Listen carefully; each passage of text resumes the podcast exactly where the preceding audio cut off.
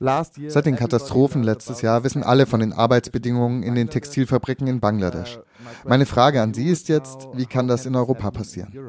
Uh, es ist gut, nun auch die öffentliche Aufmerksamkeit für Italien und Europa zu haben, so wie es sie für Bangladesch gibt. Es wird sichtbar, dass sowas auch in Europa vor unserer Haustür passieren kann. Grundsätzlich halten wir die Risiken in Italien für niedriger als in Bangladesch. Es gibt funktionierende Institutionen, die Sicherheit und grundlegende Arbeitsrechte für Menschen in der Kleidungsindustrie garantieren sollen.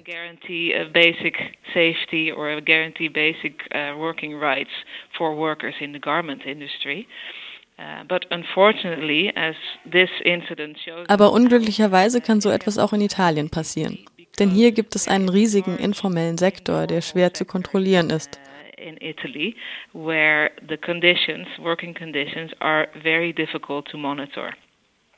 And that has to do with the fact that there are a lot of illegal migrants working in the garment. Und das hat damit zu tun, dass viele illegale Migrantinnen und Migranten in der Bekleidungsindustrie arbeiten, vor allem chinesische.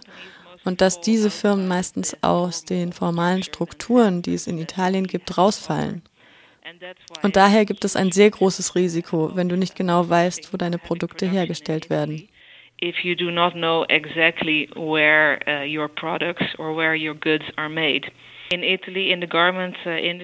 in der italienischen Bekleidungsindustrie gibt es viele Subunternehmen, also das Outsourcing eines Teils der Produktion.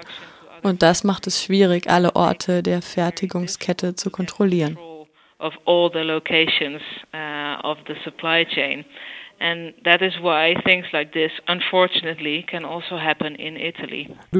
Gibt es ähnliche Bedingungen in anderen europäischen Ländern? In dem Sinne, dass Subunternehmertum in anderen Ländern wie Portugal und Frankreich auch verbreitet ist, ja. Aber die große Zahl von chinesischen Migrantinnen und Migranten ist ein spezifisch italienisches Problem.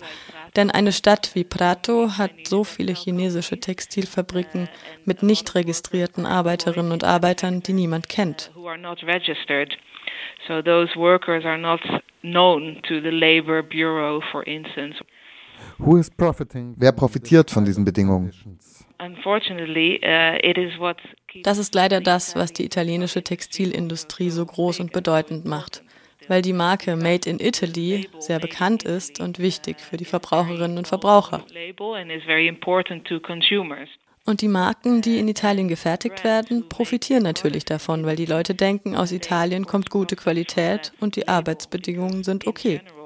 It is the sense that if you produce clothes in Italy, it is of good quality and it is made under good conditions. Aber spätestens jetzt wissen wir, dass das keine Garantie ist. Was in Bangladesch passiert, kann in Italien auch passieren.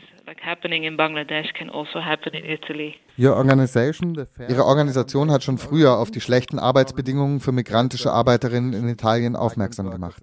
Gab es darauf schon vor dem Unglück Reaktionen? We've known this for some time and we identified the risks of subcontracting wir haben die Risiken schon länger benannt und unsere Marke ersucht, besondere Aufmerksamkeiten auf Firmen in diesem Teil Italiens zu legen.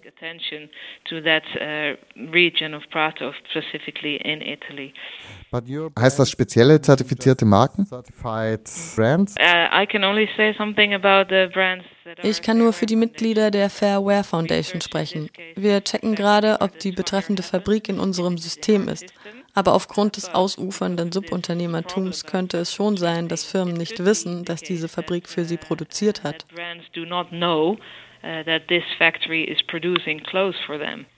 Wir kennen es ja, dass Firmen in Länder gehen, wo sie von schlechteren Löhnen und Arbeitsbedingungen profitieren. Jetzt sieht es so aus, als könne man diese Bedingungen auch nach Europa bringen. Gibt es da keine europäischen Arbeitsrechtsstandards? Standards of workers' rights? Uh, Man sollte meinen, dass es in einem EU-Land wie Italien eine Menge Institutionen und Gesetze in diesem Sinne gibt. Es gibt in Italien zum Beispiel einen Mindestlohn. Aber das Problem ist, dass solche Subunternehmen aus der formalen Struktur rausfallen. Einerseits, weil es sich um nicht registrierte Arbeitskräfte handelt, aber auch, weil es keine ausreichenden Kontrollmechanismen von Seiten der italienischen Regierung und der Provinzverwaltungen gibt. control mechanism of the Italian government and uh, regional provinces. Das führt uns direkt zur nächsten Frage. Was können politische Institutionen gegen solche Zustände unternehmen? Wichtig wäre vor allem eine Anlaufstelle für die illegalisierten Textilarbeiterinnen und Textilarbeiter, wo sie hingehen können, wenn ihre Rechte verletzt werden.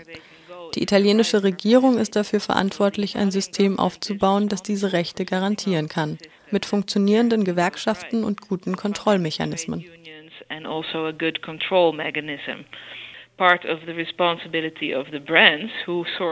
In der Verantwortung der Marken, die in Italien produzieren, liegt es, ihre Fabriken zu besuchen und die Produktion zu überwachen. Nur so erreichen wir bessere Arbeitsbedingungen. those different factories. And that's how you can make improvements in working conditions. Die Verbraucherinnen wissen ja meistens nichts über die Arbeitsbedingungen. Was können sie tun? Es ist tatsächlich schwierig für die Verbraucherinnen und Informationen zu kommen. Was sie tun können, ist bei ihren Lieblingsmarken genauer hinzuschauen. Zum Beispiel, wie die sich um Arbeitsbedingungen kümmern. Sie können Marken raussuchen, die zur Fairware Foundation gehören. Oder Sie können die Politik der unternehmerischen Sozialverantwortung der Marken nachlesen. Aber am wichtigsten ist es, Fragen zu stellen, die Aufmerksamkeit für das Thema am Laufen zu halten und als Konsumentin und Konsument darauf Wert zu legen, dass die gekauften Marken Wert auf gute Arbeitsbedingungen legen.